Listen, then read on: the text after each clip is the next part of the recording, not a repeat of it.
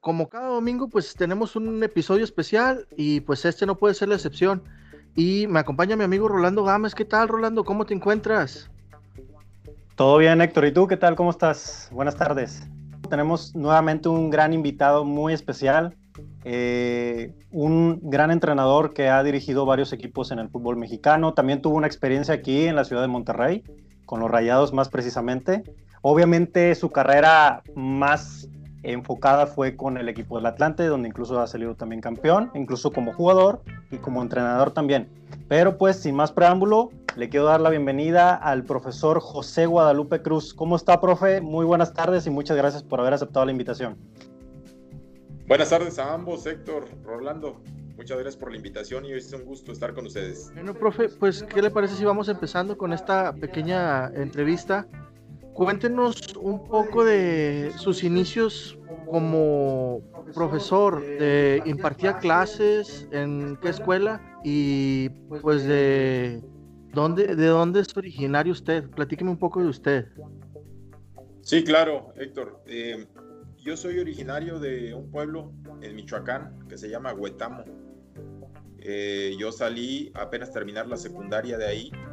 Eh, soy el onceavo eh, bueno, eh, soy el décimo de, de, 13 que éramos. Antes de que yo naciera, eh, fallecieron dos hermanos, entonces ahora quedamos 11. Mis padres en paz descansen, pues son de provincia. Entonces nosotros tenemos una educación pues un poquito chapada a la antigua, ¿verdad? Aunque con los cambios que hay en la actualidad, pues no te puedes quedar al margen de ellos, ¿no? Te tienes que adaptar lo antes posible. Así que nosotros terminando la secundaria, eh, optamos, los últimos tres de, los once que somos, eh, optamos por eh, irnos a, a, la normal de maestros porque en aquel entonces se podía de la secundaria dar el brinco a la normal de maestros y en cuatro años poder ejercer ya como docente es decir, con todos los beneficios que esto conlleva, eh, tu título, tu base, tu quincena, tus prestaciones, todo eso, y sobre todo lo más importante por lo que nosotros buscamos esta profesión, pues ser una carga menos para nuestra madre. Mis padres los últimos años decidieron eh, separarse y entonces los últimos tres dependíamos realmente y al 100% de nuestra madre, entonces... Eh, pronto tener una profesión y un ingreso económico pues se volvió una prioridad. Así que eh, a los, para los 18 años apenas cumplidos o, por cumplir, yo ya estaba en las aulas dando clases en Ciudad de México, una escuela, no recuerdo el nombre, la verdad, les voy a ser sincero, Héctor, eh, eh, porque está en la delegación Magdalena Contreras, pero era prácticamente la última ya por los cerros, donde estaban prácticamente las últimas clases, ¿no? Una escuela de nueva creación y jóvenes maestros recién egresados de la normal, eh, tuve buenas experiencias ahí. El tema del fútbol no pasaba mucho por mi mente, el fútbol profesional. El fútbol con los amigos, con los maestros y eso por supuesto, ¿no? De fin de semana para convivir y para eh, ejercitarte, claro que sí. Pero después, en el segundo año de, de estar yo ejerciendo como maestro, se empieza a dar la posibilidad de ir a probarme a un equipo de primera división, el Coyotes Nesa. De hecho, es ahí donde debuto y después se da la posibilidad de ir al Atlante. Y es en ese momento que yo eh, tomo la decisión de, de dejar eh, las aulas y probar suerte en el fútbol. A mí me comentaron algunos amigos, oye, pues el fútbol y el deporte en general, mientras más joven mejor, y la docencia, pues tienes toda la vida para ejercer. Así que decidí por por, por dejar el magisterio e ir a probar suerte en el fútbol profesional. Muy bien, profe. Entonces, la, la invitación vino de, de, un amigo de usted para poder incorporarse a, a, carrera como futbolista. Sí, sí, sí. En realidad, te voy a ser sincero. Mira, hubo un caso curioso, o, o es un caso curioso porque vino un paisano de Playa Azul, Michoacán, pero ese pelado sí tenía cuerpo de atleta, alto, fuerte, este, de verdad bien alimentado y yo todo este, blandengue, imagínate, eh, soy flaco de por sí, pero de chavo pues era todavía mucho más flaco y sin trabajo, pues sin musculatura, sin una definición realmente como de atleta, ¿no? Pero sí. el otro muchacho lo vieron allá jugar en Playa Azul, Michoacán, y lo invitó el Atlante a una prueba. Eh, resulta que cuando llega al DF, pues él no se sabe mover, yo sí, yo ya tenía un cochecito para moverme, y, este, y yo daba clases por la tarde, por la mañana estaba libre, me pide que lo acompañe, que lo lleve, y total que pues, nunca encontró la oportunidad con el Atlante, más sí, con unos amigos con los que yo jugaba eh, los fines de semana, pues que trabajaban en intendencia del estadio NESA 86, donde jugaban los Coyotes de NESA, y es ahí donde lo invitan a él, pero cuando lo invitan a él, me dice uno de los amigos, dice, oye, pero pues, si va tu amigo, pues tú también juegas muy bien, o sea, ¿por qué no vas y pruebas? Y fue la forma yo llegué, primero a llevarlo a él, ¿eh? Y, el primer día no, no llegué con el profe y le dije, yo también vengo a probarme. Al segundo día o tercero me dijo el profe, oye, ¿cómo te llamas? No, pues José. Este, oye José, pues estás joven, no juegas fútbol. No, pues sí, juego con los amigos el fin de semana. ¿Y por qué no te traes tus zapatos y uniforme y practicas aquí? Y dije, oh, pues a todo dar, muchas gracias por la oportunidad. Y ahí pues, se fue dando la situación. Es así como entonces usted inicia ya la, la carrera como futbolista, entonces. Sí, un poquito de manera fortuita, ¿eh? Te voy a decir lo siguiente, el muchacho que realmente estaba interesado en ser futbolista profesional, a los tres meses, pues estando en el DF y no con su familia y, sin que le pidieran los papeles y nada de eso, pues se tuvo que regresar a su, a su lugar de origen, a Playa Azul, y después se fue para Estados Unidos porque las oportunidades escaseaban. Pero yo como estaba ahí en el DF, pues, no perdí nada, entonces yo... Sí, aprovechó aproveché exacto la oportunidad y a los meses me dice el profe, pues dame los papeles y después ya me registraron y luego participé en un torneo de barrio, salimos campeones y me promueven a la reserva profesional que antes era la antesala de primer equipo y ahí debuté. Y así es como se dio la manera. ¿Qué entrenador lo debuta en primera división, profe? Era, fíjate que dirigía ese Coyotes Nesa, el Superman Marín, ¿se acuerdan ustedes? claro. Igual y, igual y tienen antecedentes de él. Sí, sí, sí, de, Exacto, una leyenda de, del fútbol mexicano en la portería. Eh, él era el entrenador de Coyotes Nesa y los últimos cinco partidos fue removido de su puesto y le dieron la oportunidad a una pareja de mexicanos, Luis Manuel Torres Salinas, que ya falleció en paz descanse, y Moisés Figueroa, que, que toda su vida lo, lo identifica uno ahí en, en, Toluca. Ellos dos me debutaron, a, no solo a mí, sino a otros tres o cuatro eh, compañeros de ahí de la reserva profesional.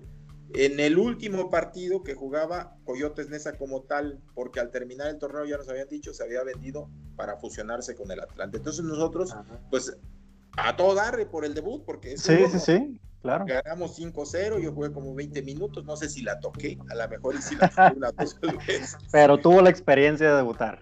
Pero tuve la experiencia de debutar ahí, se siente bien padre, claro. ahí en la cancha de, de Nesa eh, que lo hacía con la reserva, pero con el primer equipo es otra cosa, ¿no? Entonces eh, nos dijeron desde hacía unos días que se iba a vender, entonces eh, pues pensamos que era el debut y despedida. Y curiosamente, después llega la Volpe junto con Rafa Puente, dupla de ese Atlante, fusionado entre Atlante, Coyotes Nesa y Cuautla de segunda división, y hacen toda una semana de visorías y nosotros nos dejaron hasta el viernes porque pues obviamente éramos los más chavos y los que quizás menos posibilidades teníamos. Y en el último día se nos elige a, otro compañero y a mí. Y al siguiente lunes nos presentamos ahí con Atlante y se empezaron otra vez a dar las cosas, a seguir como que en buena racha. Y aprovechar las oportunidades, como dice usted. O sea, se estaban presentando esas ocasiones, pues qué mejor que aprovecharlas, ¿no? Fíjate que, que en, esas, en esa etapa de tu carrera, pues eres muy respetuoso de los grandes. En aquel entonces al jugador eh, de experiencia, al de jerarquía, hombre, era un respeto, era un hablarle con una educación, o sea, nada de que güey, de que esto y que el otro, como ahora los chavos, ¿no? No, hombre, en aquel entonces decías algo así y te tiraban a la tribuna de una patada, te mandaban, ¿no? Entonces nosotros, sí, claro, entonces nosotros con un respeto hacia ellos y a los entrenadores, yo pienso que eh, debió ser una de mis características la educación y el respeto hacia los mayores cuando me indicaban algo. Los entrenadores, por ejemplo, me daban indicaciones y yo trataba de seguir al pie de la letra. No sé si las cumplí o no, supongo que algunas sí, un porcentaje importante, por eso me, me dejan después con el Atlante ya en primera división. Muy bien, profe. ¿Y recuerda usted exactamente cuál fue ese partido donde debuta usted en, ya en la primera división? ¿Contra quién fue? Fue ahí, fue ahí en el estadio NES 86, temporada, si no me equivoco, 1987 u 88, creo que fue el 88. Y jugamos contra Irapuato y se le ganó 5-0. Yo entré cuando llegué un 5-0, faltaban como 20 minutitos, por eso les comentaba, no sé si toqué la pelota o no, yo pienso que a lo mejor unas dos o tres intervenciones, pero esa no era lo importante, lo importante, lo importante era justo debutar, ¿no? Exactamente. Este, un, un, sentimiento un poquito agridulce porque sí sabíamos que se iba a vender el equipo y que desaparecía Coyotes Mesa como tal, y entonces entendimos que las posibilidades para nosotros no eran muchas. Pero de todas maneras, pues como tienes esa pasión por el deporte, por el fútbol, pues tú sigues trabajando, ¿no? Sí, porque aparte ahí en ese entonces ya en reserva profesional nos becaban, no era un sueldo como tal, sino una beca, y pues obvio, te, te dan un poquito de dinero y, y, estás ahí siendo considerado, eres debutado y eso, pues sí tienes la ilusión de seguir, pero también estaba preparado por si acaso no continuaba ya. Cuénteme un poquito del campeonato con el Atlante como jugador en el 93. Sí. La eliminatoria ante Rayados. Sí, la final. Fíjate que eh, mucha gente eh, hace un par de meses atrás, unos, sí, por ahí más o menos dos, tres, cuatro meses atrás, fue el un aniversario más del Atlante. Entonces, se recuerda mucho a esa camada de atlantistas, campeones del 93, porque la realidad es que éramos un equipo plagado de jóvenes, eh, tres o cuatro mayores, el resto todos desconocidos, eh, con deseos y ambición de ganar algo, sobre todo un reconocimiento, un campeonato, obvio también ganar dinero, ¿no? Pero eh, yo pienso que el, el torneo que debimos haber salido campeón no debió ser el 93, sino el anterior, el 91-92. Ok. Que ustedes recuerdan, y yo creo que sí, porque ya les vi la cara de rayados, entonces ustedes deben acordarse muy bien. Eh, tigre, profe, tigre. ¿Eh? Tigre. ¿Quién es tigre? Yo. ¿Quién es tigre? Sí. Ah, bueno. Y rayado. Yo, yo, sí sé de fútbol, profe. Yo sí sé de fútbol, rayado. ah, los dos excelentes equipos. Oiga, entonces en la 91-92 somos líderes generales la mayor parte del torneo. En los cuartos de final nos toca el Cruz Azul y vamos y le metemos 3-1 en el Azteca, juego de ida. En el Azteca nos meten el 1-3, faltando como 2-3 minutos. Pero nosotros dijimos, hombre, con presentarnos el domingo en, tranquilo. en casa pues, y ya pasamos a la semifinal. ¿Cuál es nuestra sorpresa? Que nos meten 4-2 y quedamos fuera por gol de visita. Entonces, sí. todo el torneo extraordinario, mayormente líderes generales, consistentes, eh, sólidos, jugando bien al fútbol, con números favorables, pues en los cuartos de final nos acabó fue una decepción tremenda. Y el otro, el siguiente torneo, 92-93, décimos generales irregulares para arriba, para abajo, ganábamos, perdíamos así, como tobogán, ¿no? Uh -huh. Sin embargo, la liguilla sí fue así, ascendente y sólida jugamos, recuerdo, contra Necaxa, contra León y finalmente contra Monterrey en la final. Eh, en, ese, en ese sentido, eh, me parece que por lo que hicimos en la liguilla fuimos eh, merecedores del campeonato, solo por la liguilla. Pero si hubiéramos ido a merecimientos, pues por lo que habíamos hecho el torneo regular el año anterior, hubiéramos también merecido más el campeonato. Hubiera sido diferente. Entonces esa liguilla del noven, de la 92-93 es como usted eh, comenta, ¿no? O sea, van de un, en un plan ascendente que ya al final logran el, el, campeonato ante Monterrey. Exacto, e, es decir, si hoy eh, estuviera ese Atlante participando y quedara décimo en, el, en, la tabla general, no hubiera calificado. Uh -huh, Antes se calificaba, exacto. era el 1 y el 2 de cada grupo. Sí. Entonces, por eso entramos. Es decir, seamos más concretos, había terceros lugares que tenían mayor cantidad de puntos que nosotros. Sí. ¿Me explico? Sí, Entonces, sí, era un torneo, dices, no es, no es injusto, no, porque las reglas estaban establecidas desde antes de que iniciara el campeonato. No fue que en el campeonato ahí nos arreglaron para que nos favorecieran, no. Desde antes ya se sabía. Hoy no hubiéramos calificado en esa posición. Ajá, comparado, y, y fíjense lo que hemos platicado, se le da mucha bola y está muy bien a esa camada del 93 y se le da mucho menos bola y menos importancia al campeón del, sub-17 en Cancún, Quintana Roo. Y hemos platicado con mucha gente las similitudes, las coincidencias que hay entre ambos. Me parece, no porque yo haya sido el técnico de ese equipo en, Cancún, me parece que esto era mucho más meritorio ser campeón en una ciudad que no era futbolera, que no tenía un estadio. Si ustedes recuerdan el estadio de, Andrés Quintana Roo en Cancún, ni siquiera era una cancha como de llano estaba pésima, pésima. No quería jugar el Tuca, que arrancamos ahí el primer partido contra ellos y cerramos la final contra ellos. Creo que esas dos eh, camadas han sido muy exitosas y, como que se han replicado. Sí, así es, profe. Y en esa ocasión del campeonato que ustedes obtienen aquí en Monterrey, eh, el director técnico, pues obviamente era Ricardo Lavolpe. ¿Qué recuerdos y anécdotas tiene usted del profesor Lavolpe? No, pues Ricardo, yo creo que tuvo, sin, pensarlo demasiado, mucha influencia en todos nosotros. Eh, por eso la mayoría de esa camada somos entrenadores. Inclusive en un principio que, que abrazamos la profesión y empezamos a tener nuestras primeras experiencias, eh, se nos criticó porque se jugaba bonito, se jugaba bien, con espectáculo, pero no se ganaba nada. Exacto. Y en cambio los de la supuesta, no escuela, sino la corriente, la puentista, eh, no jugaba quizás muy vistoso, mucho espectáculo, pero efectivos y ganaban torneos. Y a nosotros nos decían, bueno, y ustedes juegan muy bonito y lo que ustedes quieran, pero los Pizzas no ganan nada. Y tenían razón. Poco a poco se revirtió esa situación y empezamos a ganar cosas. Yo pienso que la influencia de él fue muy importante porque trabaja muy bien, sabe mucho de fútbol.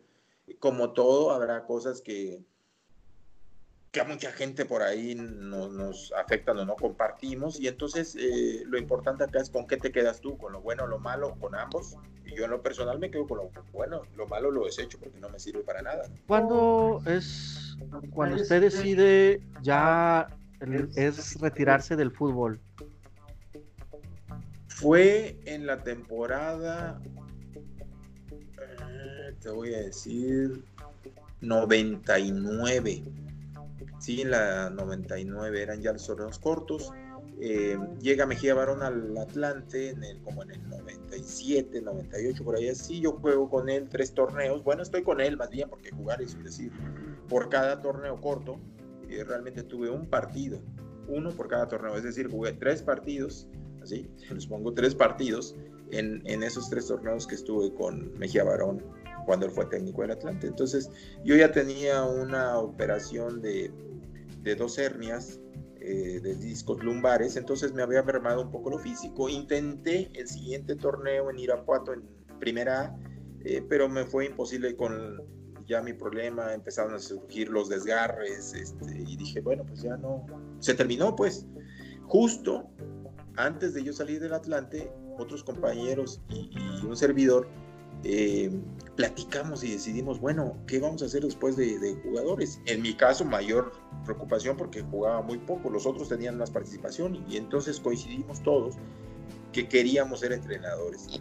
Eh, la gente, la directiva del Atlante de ese entonces, nos paga los cursos de entrenadores, así que cuando yo salgo del Atlante, ya todos que habíamos decidido ser entrenadores, teníamos el título, ya teníamos el papel, ya estábamos autorizados a, dirigir en el momento que nos retiráramos.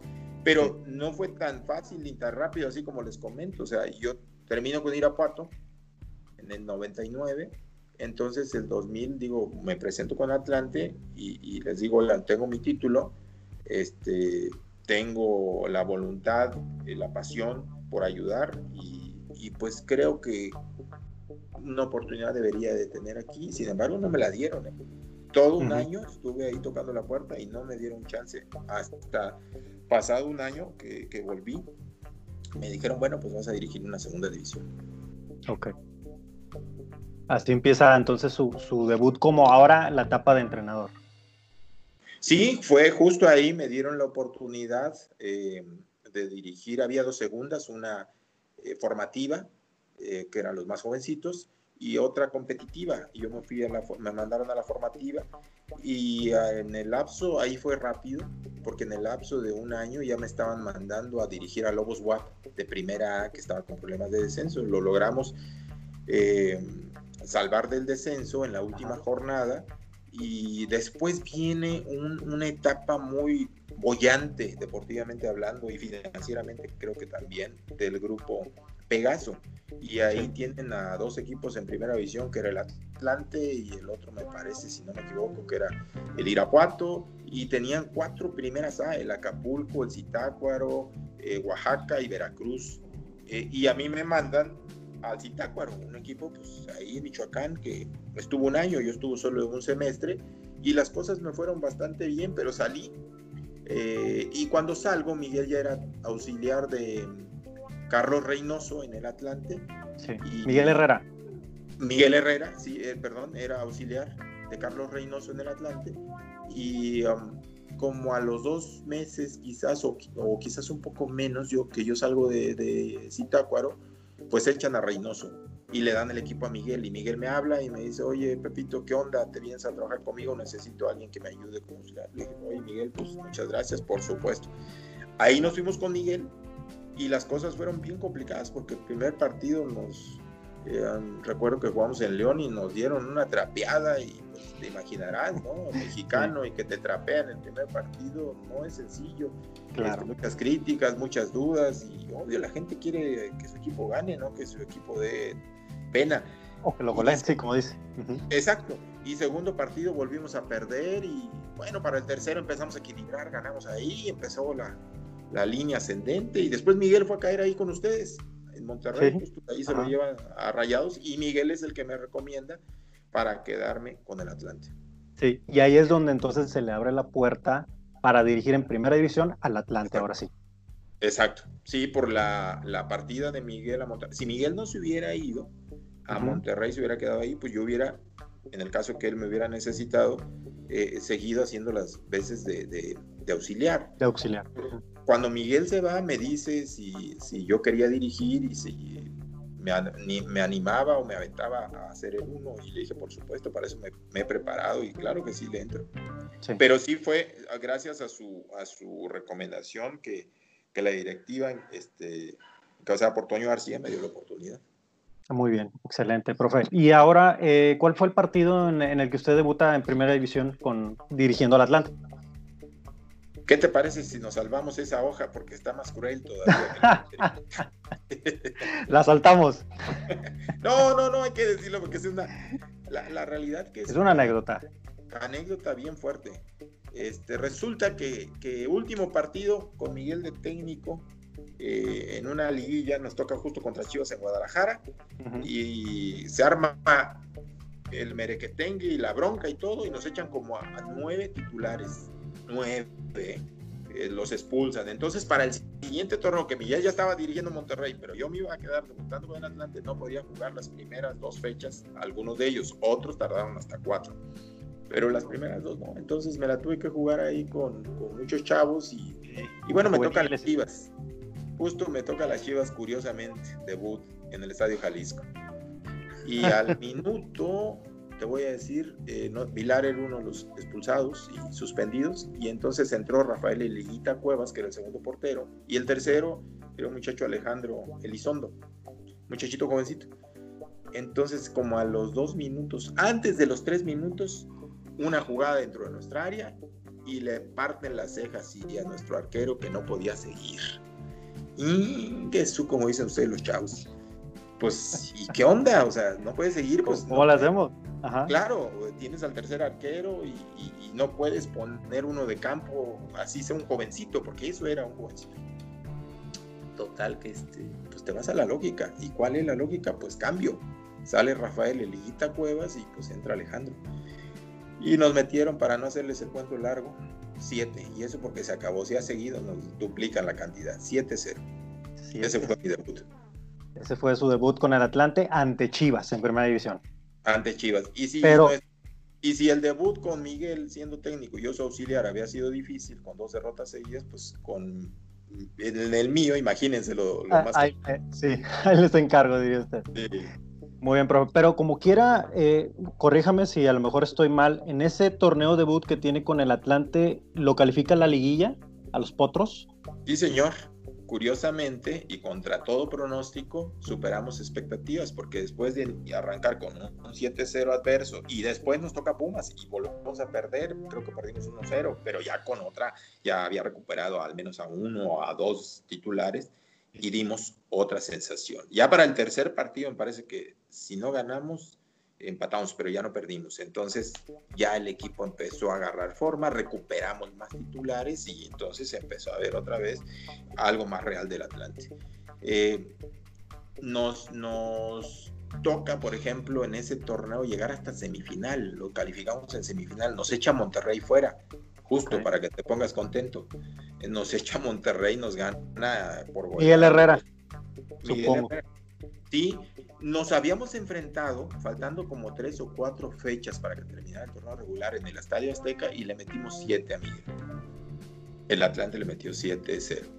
Y entonces nosotros, creo que, eh, empezando por mí, eh, pecamos a lo mejor de, que la historia se iba a repetir o que por inercia las cosas... Este, iban a mantenerse igual a lo mejor. Sí, o, no igual en goleada, pero con final feliz, o sea, ganando nosotros y resulta pues que no, que nos ganan, eh, si no mal recuerdo, 4-1 en el de ida y 3-0 en el de vuelta, algo así, y, colorín colorado. Pero eh, después del inicio tan pésimo, tan este, desastroso, que parecía una película de terror, el equipo compone las formas y llega hasta una semifinal, cosa que es bastante, bastante... Aplaudible, claro. Eh, sí, aplaudible y meritoria porque no, no eran esas las expectativas y lo logramos. Sí, y como dice usted, el, equipo venía también en un plan ascendente, ¿no? O sea, a diferencia de cómo inició aquel torneo y lo termina calificando a liguilla, incluso llegando a semifinales.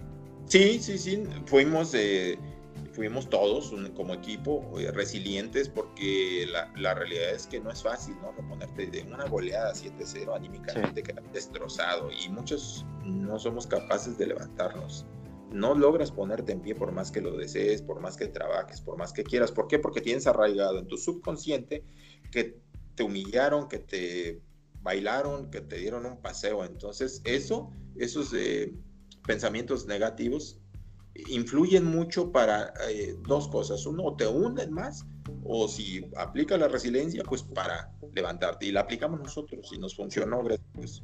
Ahora platíqueme de la época dorada del Atlante, el campeonato ante Pumas, cuando lo dirigía el señor Tuca Ferretti.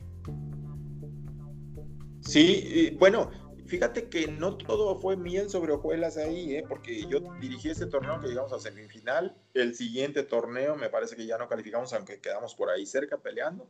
Y el tercer torneo salí del equipo. O sea, por malos resultados mm, me echan y me tengo que ir un año al ascenso. A la primera, primero al León, el primer semestre de 2006 estuve en León y el segundo semestre en Colima, que tenían primera también. Regreso para el primer semestre de 2007 con un Atlante que ustedes saben que tiene una historia y característica muy singular.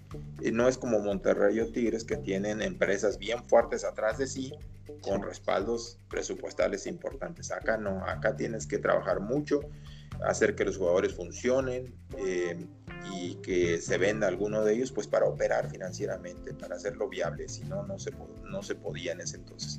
Nos vamos por ahí de junio a Cancún y la mayoría de la gente nos dice, eh, disfruten sus vacaciones, este, seis meses, todo pagado en el paraíso y nos vemos en enero de 2008 de regreso. Así nos decía la gente, o sea, y seguidores y no seguidores y todos. O sea, expectativas sumamente adversas y, muy bajas. Y después cuando llegas a Cancún, Héctor, no es sencillo porque no teníamos ni siquiera instalaciones donde entrenar. El estadio, como bien les comento, ustedes iban a una universidad, tenían mejores canchas, mejores vestidores. Mejores instalaciones mejor infraestructura, exacto. Es más, el Tuca en ese primer partido, siendo técnico el de Pumas, no quería entrenar, no por payaso, no, porque la cancha estaba en unas pésimas condiciones con un riesgo altísimo para los jugadores, tanto los de Pumas como los de Atlante.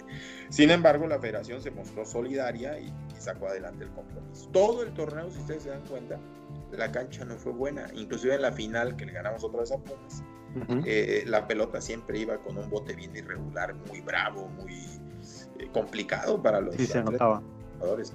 Pero bueno, nosotros lo que hicimos fue combinar, mezclar juventud y experiencia. Y sobre todo jugadores que en otros equipos habían sido separados, cortados. ¿Por qué? Porque ya no había oportunidad para ellos. Recuerdo que al Gaby Pereira, por ejemplo, para ponerles un caso, eh, pagaba el 50% de su sueldo al Cruz Azul porque ya no entraba en sus planes, ya no lo tenían considerado. Y el otro 50%, como no éramos, no teníamos la nómina suficiente para pagarle el 100%, era 50 Cruz Azul, 50 Atlanta. De esa forma, nos lo prestaron ahí eh, llegó un muchacho que nos ayudó un montón y que de donde le tiraba y con lo que le pegara la metía, Giancarlo Maldonado, el venezolano. Ah, cómo no, sí, claro. Exacto, entonces teníamos una columna vertebral este, muy, muy buena, muy interesante. Y, y, en todas las líneas había jugadores sin tanto reconocimiento, sin tanta jerarquía, eh, quizás hasta un poco desconocidos, pero todos con mucha hambre de, de, figurar y de ganar. Entonces fuimos otra generación de resiliencia. ¿Por qué? Porque nos sobrepusimos. Había un lugar que ya no está más, se le llamaba La Roca. Era un vivero de, pasto para los campos de golf de ahí de la Riviera Maya. Ahí nos lo prestaban para los lunes hacer nuestra primera sesión de entrenamientos. Entonces eh, estaba tan duro porque por eso le llamaban La Roca.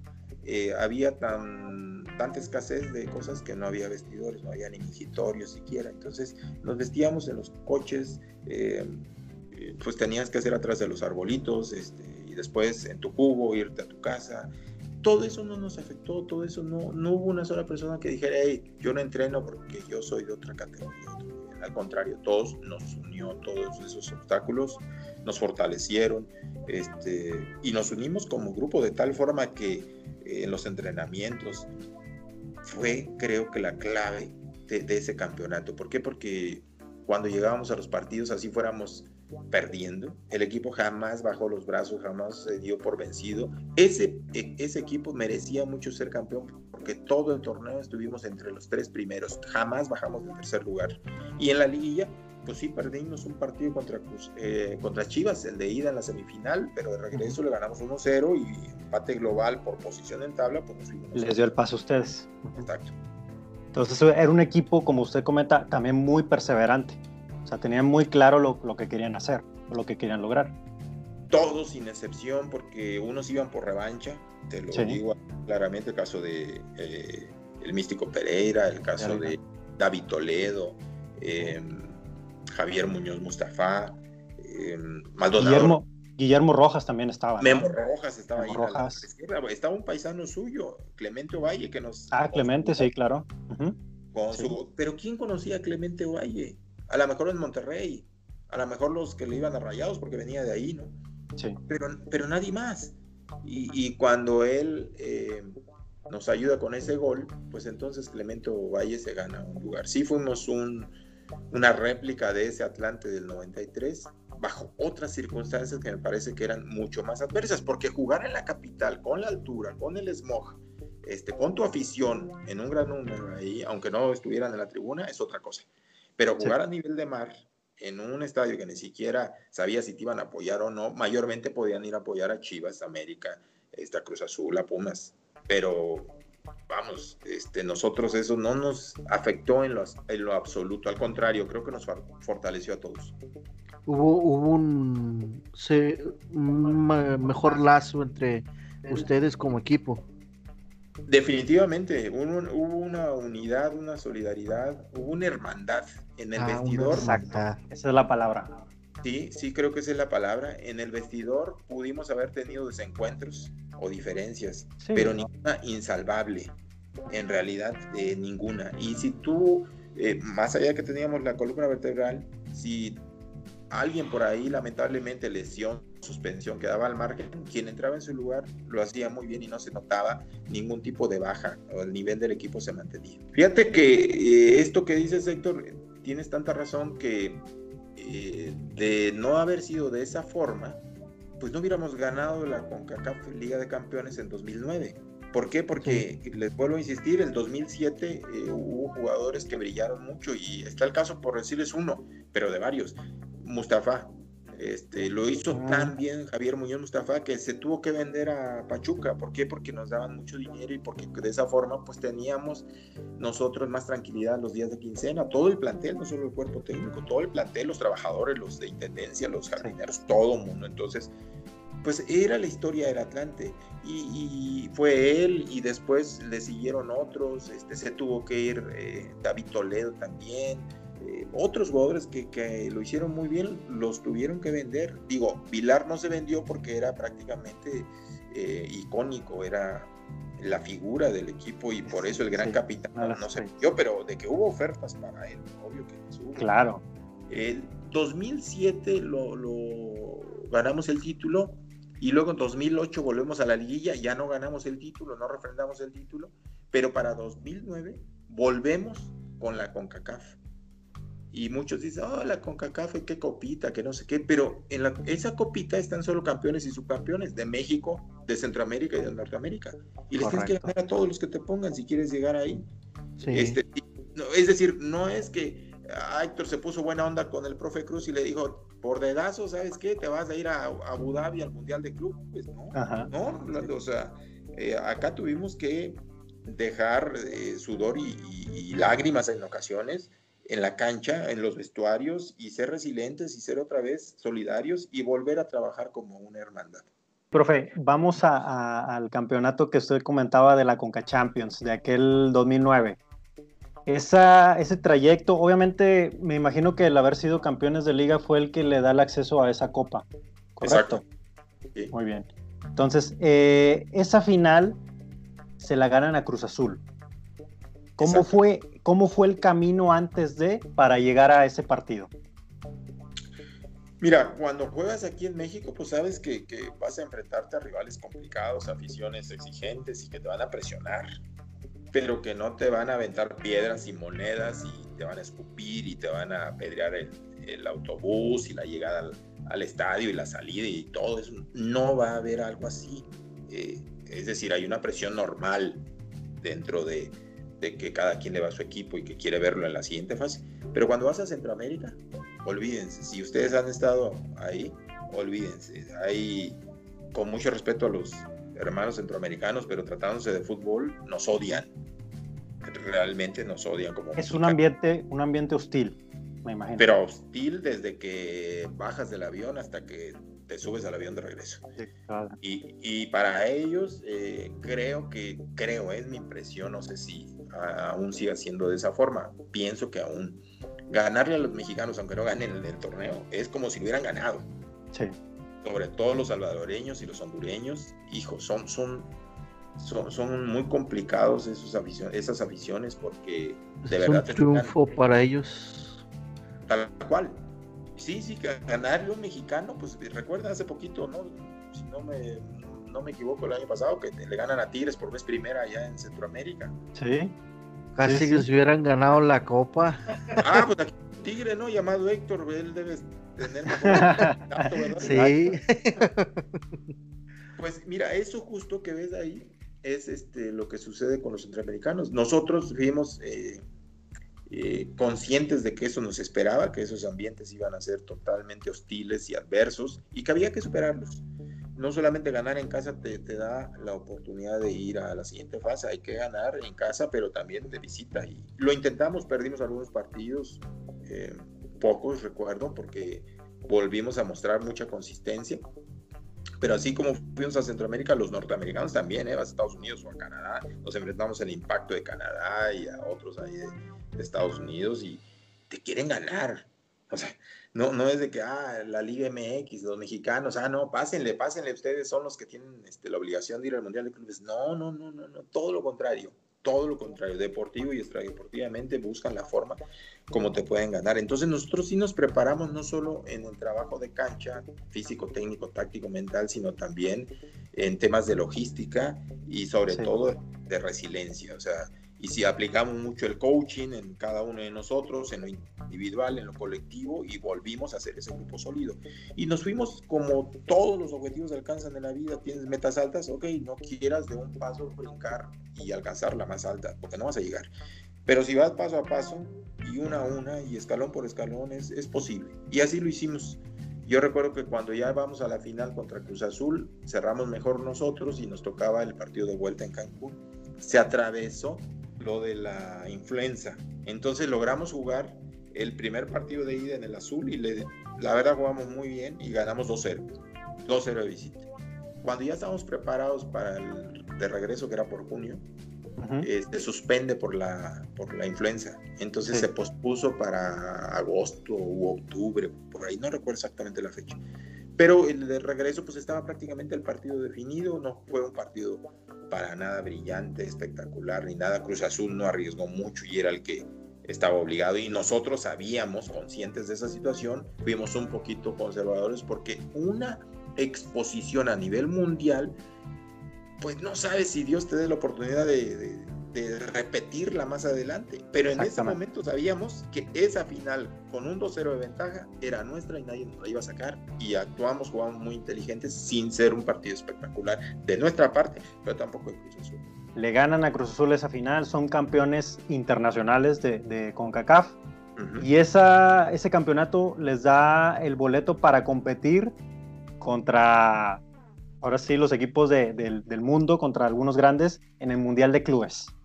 Sí, es verdad. Nosotros apenas ganarle a Cruz Azul, empezamos a seguir. Eh, de hecho, ya el, el, tema de la, de la influenza no había sido a nivel mundial como es ahora el COVID. Sí. Entonces había otras eh, eh, confederaciones, creo que la asiática y la africana que ya habían este, eh, sus torneos y ya sabíamos que, cuáles eran los posibles rivales. Total, que nos toca un africano y sabíamos que para el siguiente paso, pues, que era el campeón de la, de la Champions y el campeón pues era el todopoderoso Barcelona que le faltaba ese, ese torneo para llevarse los seis que había disputado. Entonces nosotros, pues imagínate que te digan, a ver ustedes dos, este, Rolando, Héctor, este, se van a, enfrentar ahora contra el Liverpool, ahora como fue Monterrey, o se van a enfrentar eh, contra el Real Madrid o contra el Barcelona, contra esos monstruos. Pues no me digan que no les ilusiona, que no se emocionan, que no quieren. Por supuesto, si esto es. Bueno, pues nosotros estábamos como niños con juguetes nuevos, pero conscientes de que pues nos habíamos sacado, como se dice en el argot popular, la rifa del tigre. En el caso, primero en el supuesto de ganarle al equipo africano, si no mal recuerdo, ese, se llamó el Mazembe de África, al que le ganamos. Eh, me parece que 3-0, 3-1, por ahí así. Y jugando bien aparte. Pero pues sabíamos que, que, el Barcelona estaba en otra galaxia, en otra dimensión. Entonces, eh, porque tú dices, oye, pues es todo Messi. No, por favor. Eh, Carles Puyol, Rafa Márquez. Xavi. Xavi, Iniesta, Getz, eh, Ibrahimovic, hijo, pues el que voltear y, y, la fiera, que el primer tiempo me lo dejaron ahí afuera, cuando vieron las cosas un poquito, o sea, que competíamos, que estábamos parejos, pues metieron a la fiera. Y hacer enojar a la fiera en ese momento era, era lo peor que nos podía pasar. Cuidado. primera pelota ya toca. En segundo tiempo, como pasaron como cinco minutos y gol era Messi, ese es Messi. este, pero definitivamente eh, por algún momento aún aquellos que no iban al Atlante los hicimos disfrutar unos 20 minutos cuando nos pusimos al frente del marcador. Y claro, y se emocionaron y nos ilusionamos todos, allá y acá. Sí, y yo, y yo creo que sí, como dice usted, le, le metieron un sustito ahí al Barcelona, porque si el partido, como dice, lo empiezan ustedes ganando. Sí, y después, deja tú que lo, solo lo fuimos ganando y dices, oye, pero después metieron el camión atrás. No, después tuvimos algunos otros chances. Hay una pelota después que ellos, nosotros los estudiamos muy bien y sabíamos que achicaban mucho hasta la media cancha. Entonces decimos eh, en la plática y previo, los días previos, oigan, cuando Rafa y Puyol nos achiquen, este, pues tiremos los, ahora sí que las diagonales cruzadas y a las espaldas de ellos y de los laterales, que encima veíamos dos factores a explotar que ellos achicaban mucho y sus centrales no eran los más veloces, y lo otro que sus laterales eran de ida y vuelta, dos que atacaban más que defendían, entonces pues era eh, ahora sí que irresistible la, la tentación, ¿no? De tirar los balones ahí, y nosotros contábamos con unos chiquitos que no lo, no lo creías, o sea, cuando veías ahí el partido dices, el Hobbit Bermúdez que no llegaba al 1.70, el Chicharo González, este, Memo Rojas, Fernando Navarro, hijo, o sea, todos los que te comento son cuatro y me está faltando por ahí otro, puros chiquitos, pero esos chiquitos rapiditos, hábiles, este, ágiles, pues sí le dieron pelea realmente. Eh, cuando entra Messi, obvio, Messi es como cuando jugábamos en la primaria, este, no sé si ustedes todavía que están muy chavos, pero antes en la primaria decíamos el que jugaba mucho, ese vale por dos o vale por tres. Sí, exacto. Así era Messi, ese era Messi. Ese era Messi. Profe, y en ese partido, ¿qué le comunicó usted a, a sus muchachos en el entretiempo? Fíjate que cuando este, eh, estábamos tan cerca, nos quedamos a dos, tres minutos de irnos al descanso con la ventaja, porque hay un tiro de esquina previo a que termine el primer tiempo, faltando dos o tres minutos. Y um, hay un desvío y después una definición de, de Busquets. Sergio Busquets hace el 1-1. Entonces nos vamos ahí. Pero, pues, oye, yo les soy sincero, ¿ustedes vieron ese partido? Sí, yo sí lo recuerdo. Sí lo recuerdo. No, pues están chavos, pero te puedo asegurar que ni el más recalcitrante atlantista hubiera pensado que íbamos a ir al descanso empatados. Es más, había muchos medios de comunicación. Eh, yo no soy quien para juzgar si acertados o desacertados, si, si respetuosos o no respetuosos, si groseros o no. Pero ellos eh, no, no, no ponían en tela de juicio el resultado, sino decían de 7 para arriba. Fíjense lo que nos llegaban a decir algunos. 7 para arriba, ¿cuánto le van a meter al Atlante? Van a ir a hacer el ridículo, el papelón. ¿A qué van? Sería mejor que ni se presentaran. De verdad. Y esas cosas, fíjate que es algo que nos caracterizó en ese ciclo que yo los dirigí ahí en Cancún de 2010 a 2013 eh, cerrar los oídos al, al entorno, eh, sobre todo aquellas críticas como estas, que en qué nos podían favorecer o ayudar en lo absoluto. Yo, yo creo que, perdón, profe, yo creo que todos los equipos que van al Mundial de Clubes les hacen ese comentario, ¿no? ¿A qué vas a enfrentarte a un equipo de la Champions? Un equipo de, de la Copa Libertadores. Yo creo que ese le hacen a todos. Es posible, Héctor, pero por ejemplo hoy ves a, Tigres y a Monterrey, eh, o América, o en su momento quizás hasta el mismo Pachuca, que son los que más han ido, este, y les veía las nóminas o les ve las nóminas y dices, oye, pues estos están para, si no para ganarle al de Champions, al de la Libertadores. De la Libertadores. Darles un susto y ganarles, como en algún momento ya Pachuca lo hizo en Copa Sudamericana, como en algún otro momento ya Cruz Azul ha estado instalado en una final de, de Libertadores. Yo creo que después de ver esta exhibición que me parece en lo personal la más brillante que ha tenido un equipo mexicano, en, participaciones en, Mundial de Clubes, como esta que fue de, Rayados de Monterrey contra Liverpool, a mí me parece que es un claro ejemplo de que los mexicanos, los equipos en la Liga MX, podemos. Eh, Monterrey nos ha dado el ejemplo, nos ha enseñado cómo, porque está, no estamos hablando de, un equipo X, ¿eh? el Liverpool ha sido también últimamente un equipo que ha marcado época, que ha robado este año la, la, Premier League y que, el, y que el año pasado ganó por, pero muy merecido y sobradamente merecido la Champions League. Entonces que Monterrey lo haya metido en su cancha, que le haya este, hecho... Que le haya hecho el juego. El juego que le hizo. Eh, Monterrey estuvo, muy, muy cerca de haber ganado. Y, si hubiera ganado hubiera sido bastante meritorio porque... Y, no solo meritorio, sino merecido porque hizo todo lo posible para eso. también es mucho de, creérsela, ¿no, profe? O sea, que el, que, los, que el equipo se crea que pueden ganarle al de Europa, ¿no? También. O sea, tener esa confianza antes de.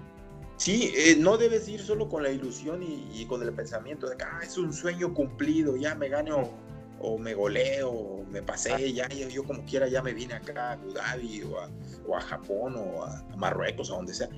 Yo fui con los Rayados a Marruecos y tuve una sensación muy agridulce porque aún jugando bien nos echa el Raya Casablanca, que era el equipo local, y entonces eh, echas a perder todas las ilusiones, eh, eh, todas las esperanzas de pues prácticamente la mitad de Monterrey y a lo mejor la mitad de Nuevo León, y, entonces te das cuenta y magnificas, oye, no es solo, es, no solo es jugar un partido de fútbol, no solo es un torneo, el último quizás del año calendario futbolístico, eh, que no tiene importancia.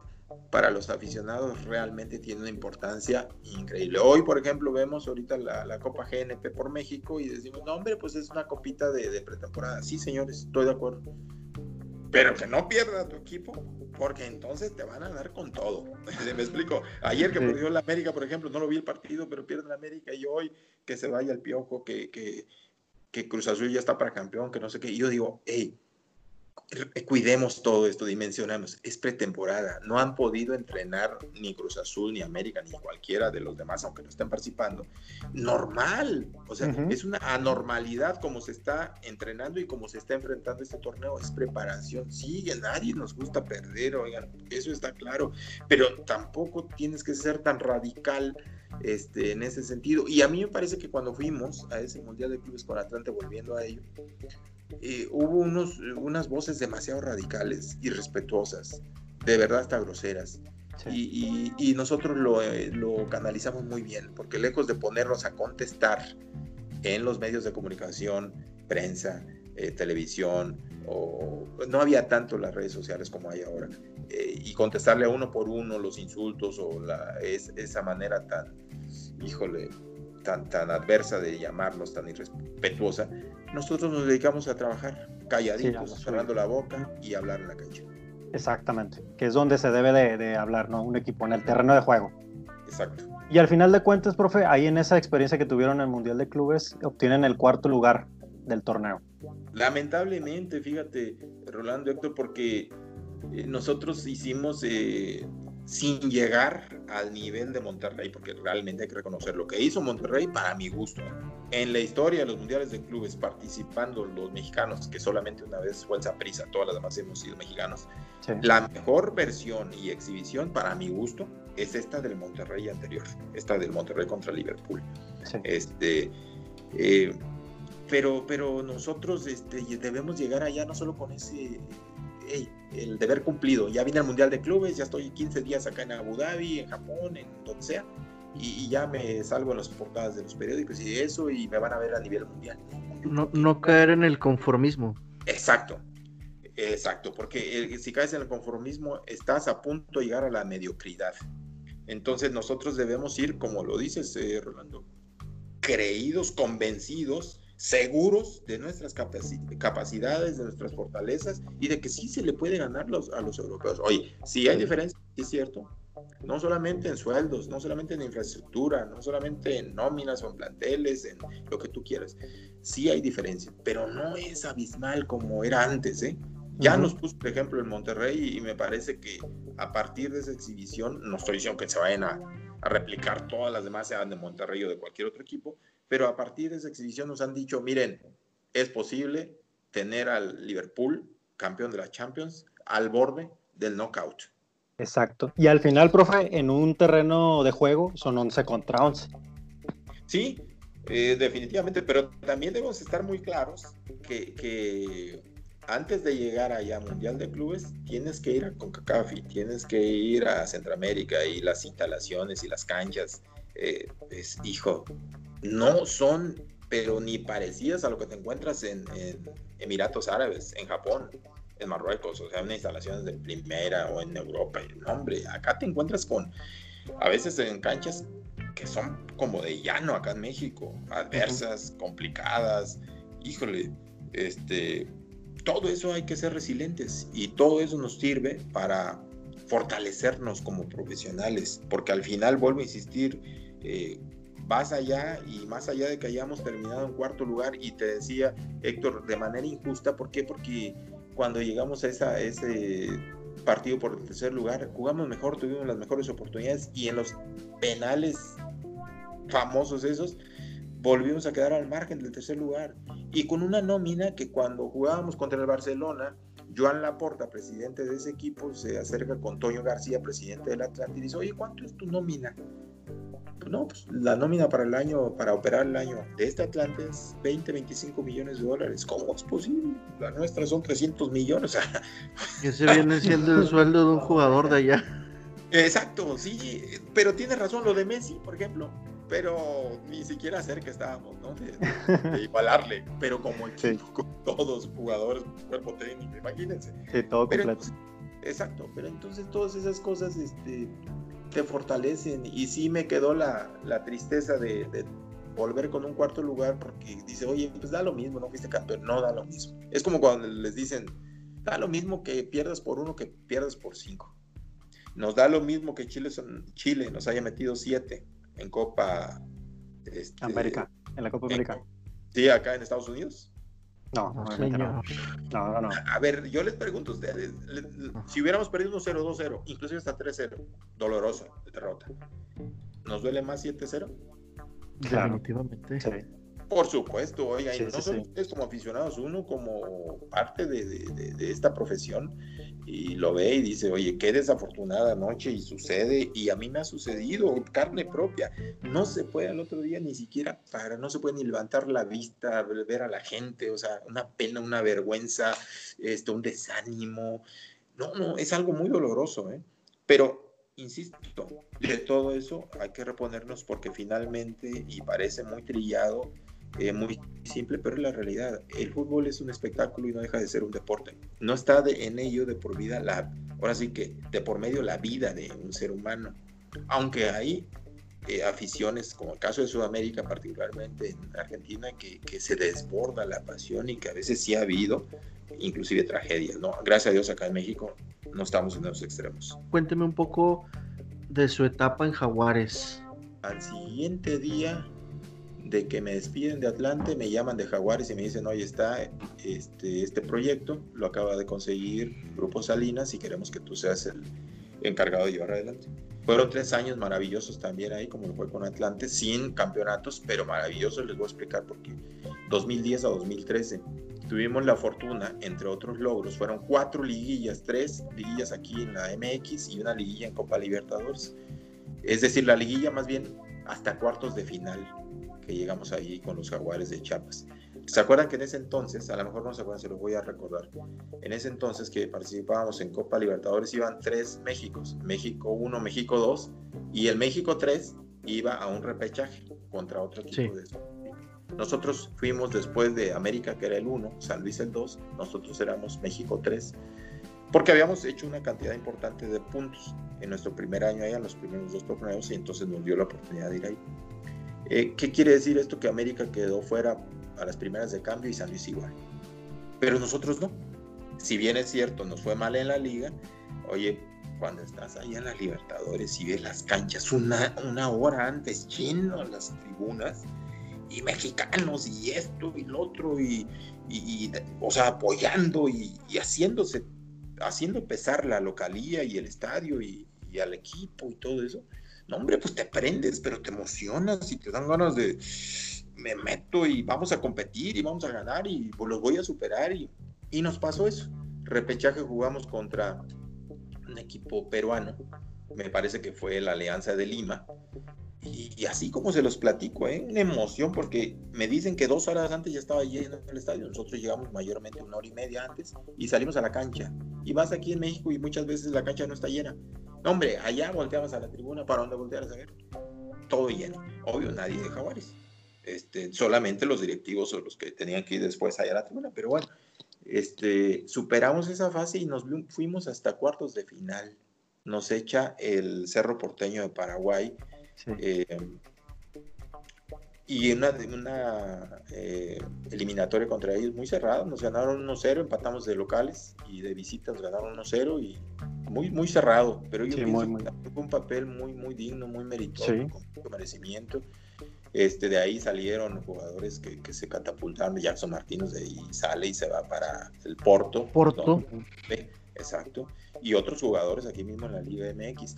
Pero en, en esos tres años y seis torneos cortos calificamos también a la, a la liguilla aquí en México. Lamentablemente no logramos eh, superar la fase de los cuartos de final y ahí nos quedamos las tres veces. Es decir, en esos tres años llegamos a, a cuatro cuartos de final, entre Libertadores una vez y tres en la, en la Liga MX. Exactamente, y yo creo, profe, que, que, es un gran trabajo lo que usted logró ahí en Jaguares por, por también el, el, lo que es el equipo, ¿no? Y quizás la nómina que representaba en ese momento. O sea, haber alcanzado esas instancias en, Libertadores, que es una competencia difícil, como lo ha comentado internacional, pues no es cualquier cosa, o sea, es un gran logro para lo que representó Jaguares en ese momento. Sí, y, eso vuelvo a insistir aquí mucho, porque yo bien podría aquí pararme el cuello y decirles, hey, Héctor, este, Rolando, miren, qué buen trabajo. dice, no, es un trabajo que hicimos todos, desde directivos hasta el más humilde y sencillo de los trabajadores del estadio. Todos, todos, principalmente los jugadores y la propia afición, por supuesto. Pero eh, había unos jugadores bien interesantes. Acuérdense que ahí estaba Daniliño. Y Daniliño me lo, me lo sacaron para el segundo torneo que yo dirijo ahí en Jaguares. Me lo saca Tigres porque bueno, pues ahí sabes tú bien, Héctor, porque Tigres tiene mucho billete y porque pues era una tentación demasiado alta y pues, pues el chavo le gusta el billete y quería irse para allá. Yo lo lamenté mucho porque hacía una pareja extraordinaria y peligrosísima con Jackson Martínez, él y Jackson. Era una dupla letal. Sí, dos, matona. Dos leones que te lo soltaban ahí en la, en plena naturaleza y, a correrle, porque tú sin armas ni nada, ¿no? Porque esos definitivamente eran así, dos tremendos fenómenos ahí en la delantera y a cualquier defensa la hacían ver muy mal. Pero vamos, esto es eh, parte de la profesión y sabes que va a haber movimientos y no le puedes cortar la posibilidad de crecimiento ni económico ni deportivo a ningún atleta. Entonces, Daniliño se lo ganó, se lo mereció y se fue. Pero y después los que nos quedamos, yo creo que sí hicimos las cosas muy bien, porque así como Jackson se, se catapultó para Europa, pues otros también eh, recuperaron su, su carrera eh, y otros la, la solidificaron. Pasa su etapa con Jaguares y después lo busca ahora sí el Monterrey, ¿no? Sí, en, en, el 2013 a mí me acababan de operar un tobillo y andaba, dije, ah, pues salí de, salí de Jaguares, ¿saben por qué? Porque justo lo vende y se hace Querétaro. Vende la ah, franquicia de Jaguares. Eh, si no, hubiéramos este, quizás seguido un poquito más ahí. Pero, oye, uno dice Monterrey, por favor, escucha lo que es Monterrey y te dicen jugadores y gente que pasó por ahí. Y no lo pensé dos veces. Yo pienso que no estuve a la altura de las circunstancias, para serles bien sincero pienso que no me rodeé de un equipo de trabajo que me eh, solventara o solidificara algunas cosas, que fui con lo justo y entonces debía haber sido eh, más analítico y más a profundidad comparar eh, que Atlante y, Jaguares, que ya había tenido experiencias muy positivas con ellos, no es lo mismo que, que, Monterrey. Y, sobre todo, ¿saben? después de llegar a suplir al Rey Midas, este, la afición tiene un, una expectativa y tiene eh, unos deseos y está acostumbrada a algo que yo no les yo no fui capaz de darle. Sí reconozco que no aproveché la oportunidad que cometí errores ahí desde insisto mi consolidación de un equipo de trabajo mucho más eh, sólido mucho más homogéneo eh, a la altura de esa institución. Este pero ha sido un privilegio la verdad porque me han permitido en base a no triunfar ahí porque yo pienso que hay dos equipos que no hice las cosas bien. Uno es, es Monterrey y el siguiente, que me dieron solo como seis partidos o siete Morelia. Este, eh, pero bueno, eso no, no, tiene nada que ver. O sea, a mí no me dijeron te voy a dar uno, dos o tres, no me obligaron. Este, yo acepté, ¿no? Pero esos dos equipos creo que las cosas no me fueron del todo bien. Los demás a mí me parece que hemos dejado una huella positiva pero de lo que rescato de Monterrey es que hubo gente como el Chupete Suazo, por ejemplo, que una figura para Monterrey, para el fútbol mexicano, para el fútbol en América. Claro. Eh, es un muchacho que, que, conmigo, conmigo realmente se portó como un profesional increíble. Yo tenía otra percepción y la verdad, cuando me despide Monterrey, el primero que me habla, ¿eh? no me mandó un mensaje. No, no me mandó decir un recado con alguien, no, no, no. El primero que me habla, toma el teléfono, y me llama y lamenta mi salida es el Chupete Suazo. Humberto Suazo. Humberto Suazo, sí. Y profe, eh, usted, eh, como dice, sustituye al, profesor Bucetich, y en ese momento usted sentía alguna cierta presión de, de, sustituir al entrenador que tuvo la época dorada con el Monterrey. No, yo estaba consciente de quién era Bucetich y de lo que había logrado y dejado Bucetich. O sea, yo no llegué a competir contra Bucetich porque es imposible. O sea, si yo hubiera con esa mentalidad de yo compito y, declaro, yo soy el nuevo Rey Midas y todo sin, apenas haber ganado nada, pues estaría bien equivocado. No, yo, yo me cerré un poquitito a, vamos, consciente de la situación, la dejé de lado y me enfoqué a trabajar, este, Rolando, nada más en lo que me corresponde, en lo que me concierne y tratar de darle lo que espera la gente en Monterrey. La espera de cualquier equipo, ¿eh? llámese San Luis, llámese eh, Mazatlán, llámese como se llame el equipo, lo que esperan es ganar. Es dar la vuelta olímpica, es el trofeo, es el campeonato, es la medalla, es esa, esa satisfacción por la que trabajan, ¿no? No todos lo van a lograr, hay uno solo que lo puede lograr. Yo estaba muy consciente de eso y, y desafortunadamente no lo logro, pero jamás me puse en un día, una semana, una concentración, de decir, este, yo soy mejor que Bucetich, ¿cómo ser mejor si no Bucetich le dio todo lo que tiene Monterrey, o sea, si es un histórico, es un ícono ahí, ¿cómo voy a, a poner a competir? Es una pérdida de tiempo ponerme a competir contra él o compararme con él. Simple y sencillamente yo intenté eh, seguir con éxito y trabajar con lo que me había dado una metodología de trabajo que me había dado éxito y resultados en, en Jaguares, en Atlante, y no fue posible. Y ahora háblenos un poquito de lo que es eh, uno de los partidos más importantes tanto para el Monterrey como para Tigres. El clásico regio. Usted tuvo experiencia jugando este, más bien dirigiendo este, este encuentro. Entonces yo quería preguntarle, ¿qué es disputar o dirigir un clásico regio para usted? Me ha tocado la fortuna de dirigir el clásico regio y el clásico eh, tapatío. Y, la realidad es que ambos eh, partidos son distintos. O sea, no, no, no hay ni comparación con el resto. Yo, cuando he dirigido a, a, Monterrey o aquí al Atlas, jugar contra el América, pues siempre. Jugar contra Monterrey contra Chivas, pues siempre. O sea, los dos equipos más populares Cruz Azul, en fin, hombre, la expectativa es altísima y el rating y lo que tú quieras.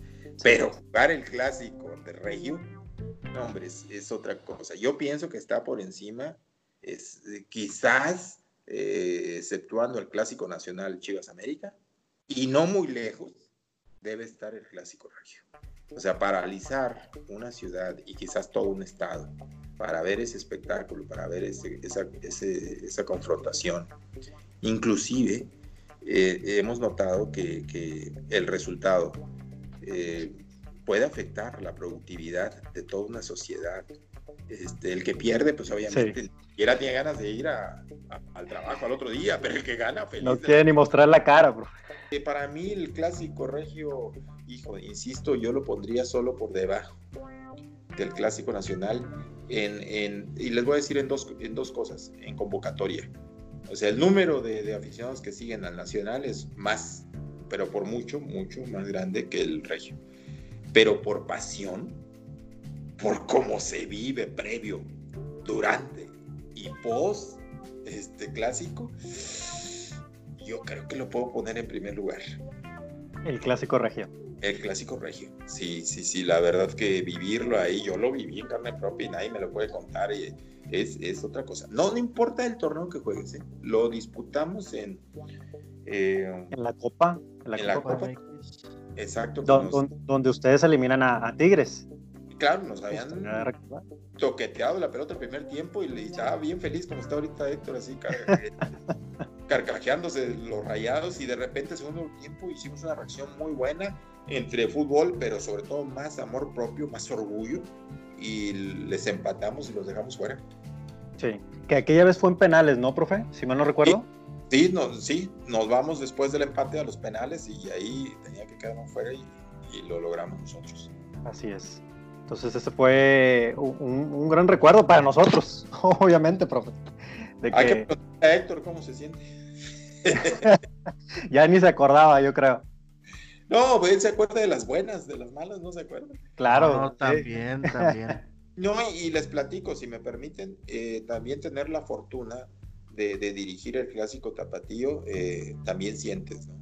Eh, acá la afición de, los dos equipos es muy exigente, pero la de, la de los rojinegros todavía es mucho más. ¿Saben por qué? Porque hay una demanda, una, pero urgente, extra urgente, de un campeonato el, único campeonato fue en 1951, si no me equivoco, o sea, con más de 60 años de no ser campeón en liga, entonces la afición está, pero de puntitas y cualquier cosita que suceda adversa, una derrota, una cosa, una decisión mala, no te lo perdonan. Es una, una, afición muy exigente, muy necesitada de triunfos, sobre todo de un campeonato. O sea, no estoy diciendo que con un campeonato se conformarían, porque eh, esto es lo bonito de la competencia del deporte, que cuando ganas algo y sientes esa emoción, esas sensaciones, esas emociones, quieres más.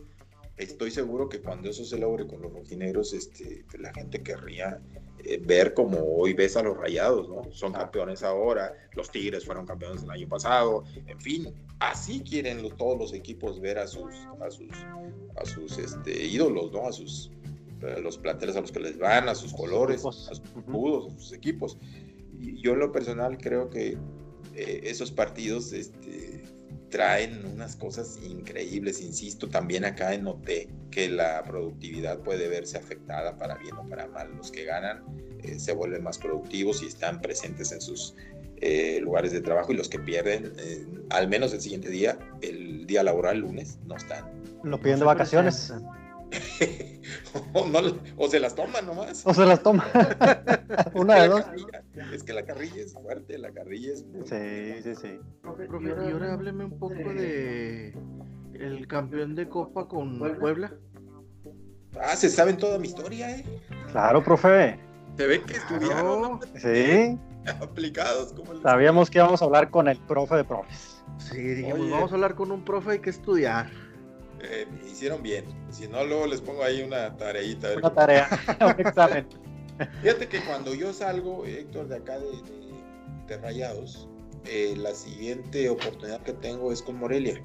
Y en Morelia em, había todavía los cinco extranjeros, nada más el cupo de cinco extranjeros.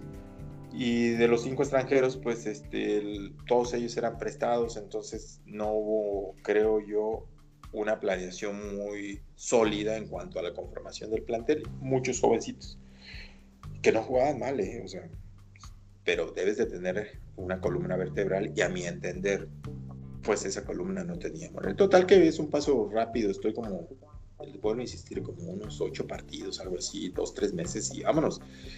Salgo de Morelia y me llama enseguida Pueblo, pero me habla cuarto para las doce, literal, ¿eh? En diciembre y el torneo estaba, pero diciembre 18, 19, por ahí así, o sea, tenía poquito para eh, llegar con ellos y el torneo arrancaba como el 5 o 6 de enero, por ahí así, entonces bien poco tiempo. No hubo oportunidad de elegir, de, es decir, siquiera de levantar la mano y decir, oigan, sugiero, mi opinión, este, consideren, nada, nada. El, el plantel ya definido. Llegué yo solo ahí. Entonces, eh, nosotros entendimos perfectamente que la meta más grande de ese Puebla pues iba a ser pelear por la permanencia, porque estaba en una situación porcentual complicada dentro de los últimos lugares y que aparte íbamos a tener la participación de la Copa. Eh, tener la Copa es bueno, muy bueno, sobre todo cuando la ganas, como fue en nuestro caso, ¿no? Es buenísimo, eh, porque te da evidentemente pues te da jerarquía, ese es un hecho. A lo mejor muchos dicen, ay, la copita de México no sirve, que no sé qué. Oigan, a mí denmela. Copita molera. Exacto, molera y lo que ustedes quieran, pero esa, esa, esa copita la ponemos en ahí vitrina. En la vitrina y la ve todo el mundo, ¿eh? Y no todo el mundo la tiene. Aquel que la mosta y la descalifica. Y yo creo que cuando no tiene otra oportunidad más que de jugar por ello, dice, bueno, sí la quiero, siempre sí, siempre sí es importante. Y cuando ya la tiene en su vitrina, oye, esto es lo que yo gane. Bueno, el hecho es que llegamos ahí, nos pusimos a trabajar con este, situaciones también bien, bien claras. Permanencia y la Copa MX no tenía ningún tipo de prioridad. Pero cuando trabajas eh, en esos dos torneos, pues evidentemente hay jugadores que luego no consideras en la liga y entonces la Copa se vuelve una muy buena eh, alternativa para mantener el ritmo de competencia, minutos de juego, eh, competencia al interior del equipo, para ver los niveles por si alguien baja, porque si alguien es suspendido, porque si alguien se lesiona. Entonces fuimos paso a paso eh, construyendo y reforzando los, las formas de jugar. Y total que llegamos como faltaban creo que cuatro partidos para que terminara la liga y pues nos metimos parece que nos colamos como el aire, ¿verdad? Por las rendijas poco a poquito y sin hacer mucho ruido, porque no hicimos mucho ruido.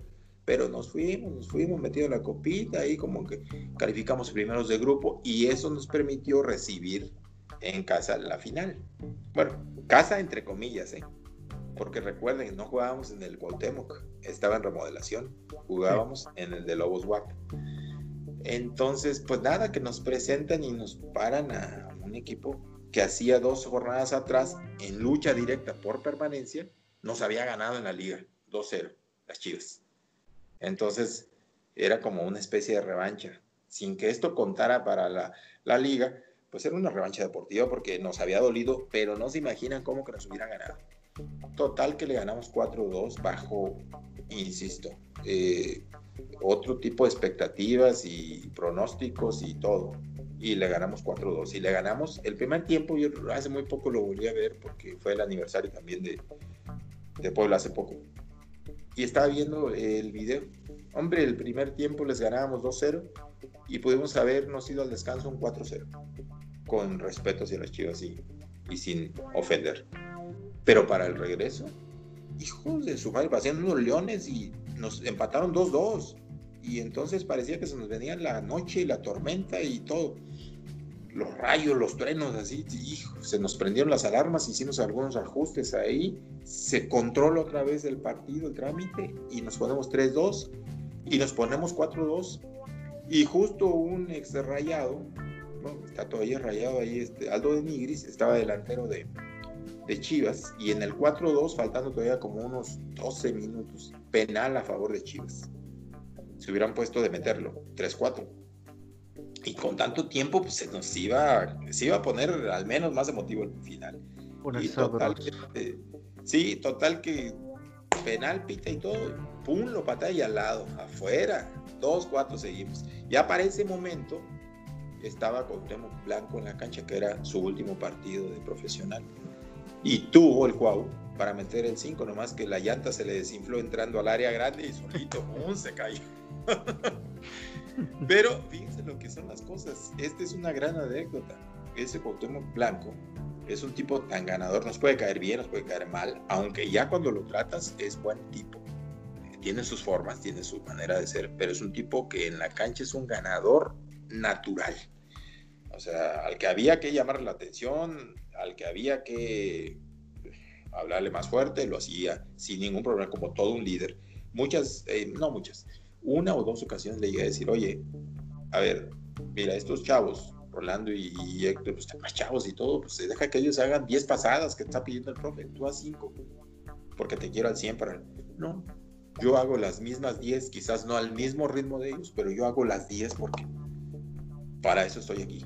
Así nos daba cada lección. Imagínense, después cuando ya termina el torneo, o sea, termina el partido y con la copa y, en el vestidor y todo, el muchacho va y a cada uno de los integrantes del plantel nos da la mano, porque al otro día por la mañana asumía como alcalde de Cuernavaca. Así de esas. Así pasó esa historia de, de, la Copa. Ya para finalizar, quería ver si me permite hacer una dinámica así rapidita. Eh, le, voy a decir unas palabras y usted me las define, pues, para lo que piensa, ¿verdad? Ok. Eh, campeón de la Liga MX. Eh, um, emociones, sensaciones difíciles de describir. Conca Champions. El, el, reto mayor, es decir, eres el mejor del área, de la zona de CONCACAF, y por consecuencia vas a tener un premio. Exposición a nivel mundial en el Mundial de Clubes. ¿Y rayados? Una experiencia que desaproveché, una oportunidad más bien desaprovechada en mi carrera profesional como entrenador, pero una experiencia enriquecedora que me ha dado unas lecciones eh, buenísimas para crecer como profesional pero como persona también. Atlante. Yo creo que Atlante, sin lugar a dudas, es mi segunda casa y muy seguramente mi segunda familia, porque como jugador y como técnico, como lo, comentaron al principio ustedes de la entrevista, he tenido la fortuna de no solo ser parte de, sino de ganar cosas con ellos, campeonatos con ellos, y eso te marca definitivamente. Y ya por último, el señor Ricardo Lavolpe. Una persona que sabe mucho de fútbol y que tuvo una gran influencia en esa camada del Atlante del 93. Eh, definitivamente en lo que trabajo de cancha se refiere, eh, es muy conocedor. Eh, después, insisto, habrá cosas en las que no estés muy de acuerdo. Eh, pero vamos, yo me quedo solamente con eso, con el entrenador, con el director técnico que de fútbol sabe y sabe mucho. Pues ahora sí, profe Cruz, ya llegamos a, los últimos minutos de, de, esta entrevista. La verdad, le queremos agradecer bastante el que nos haya compartido un poco de su tiempo, de su experiencia, de su historia, toda su trayectoria. La verdad también le agradecemos obviamente que haya aceptado esta invitación aquí con nosotros en esta entrevista y pues ha sido un honor, un honor tenerlo aquí en contacto con usted, haber platicado de toda esta carrera que ha tenido tanto futbolista como entrenador y pues que la verdad ha, dejado mucho, mucho en el fútbol mexicano. Muchas gracias, profe, en verdad, por estar aquí con nosotros en Sporadic Radio. No, muchísimas gracias a ustedes, Rolando, Héctor. Nos faltó el Atlas y los Dorados también ahí, pero bueno, eso lo dejamos para otra, que quede pendiente. en el examen, no lo ponen en el examen, profe. este, pero no, no, no, me han hecho eh, pasar un rato muy agradable. Les agradezco de antemano y antes que nada la invitación, la oportunidad de poder llegar a mucha gente y les deseo mucho éxito, que sigan así con esa frescura, con esa manera de llevar a cabo esta dinámica, porque al final, más allá de una entrevista seria, cartonada y todo, ha sido muy relajada, muy en confianza y la verdad me la pasaba muy, muy a gusto, Héctor. Rolando, muchas gracias a ustedes, al equipo de producción y a la gente que nos sigue y que nos escucha, pues también desearle muchísimo y que se cuiden en estos momentos tan delicados. ¿Le puede mandar saludos a nuestra gente de Sporadix Radio? a nuestros seguidores? Sí, por supuesto. No solamente saludos, sino un abrazo fuerte a todos los seguidores de Sport Addicts eh, y que sigan los programas cada domingo. Aquí estaremos siguiéndolos muy de cerca. Excelente. Muchas gracias, profe. En verdad, que esté muy bien, su familia también y un abrazo desde acá de Monterrey. Muchas gracias. Igual para ustedes. Abrazos. Vaya muy bien. Hasta luego, profe. Que esté muy bien. Ahí tienen ya esta entrevista con el profe Cruz.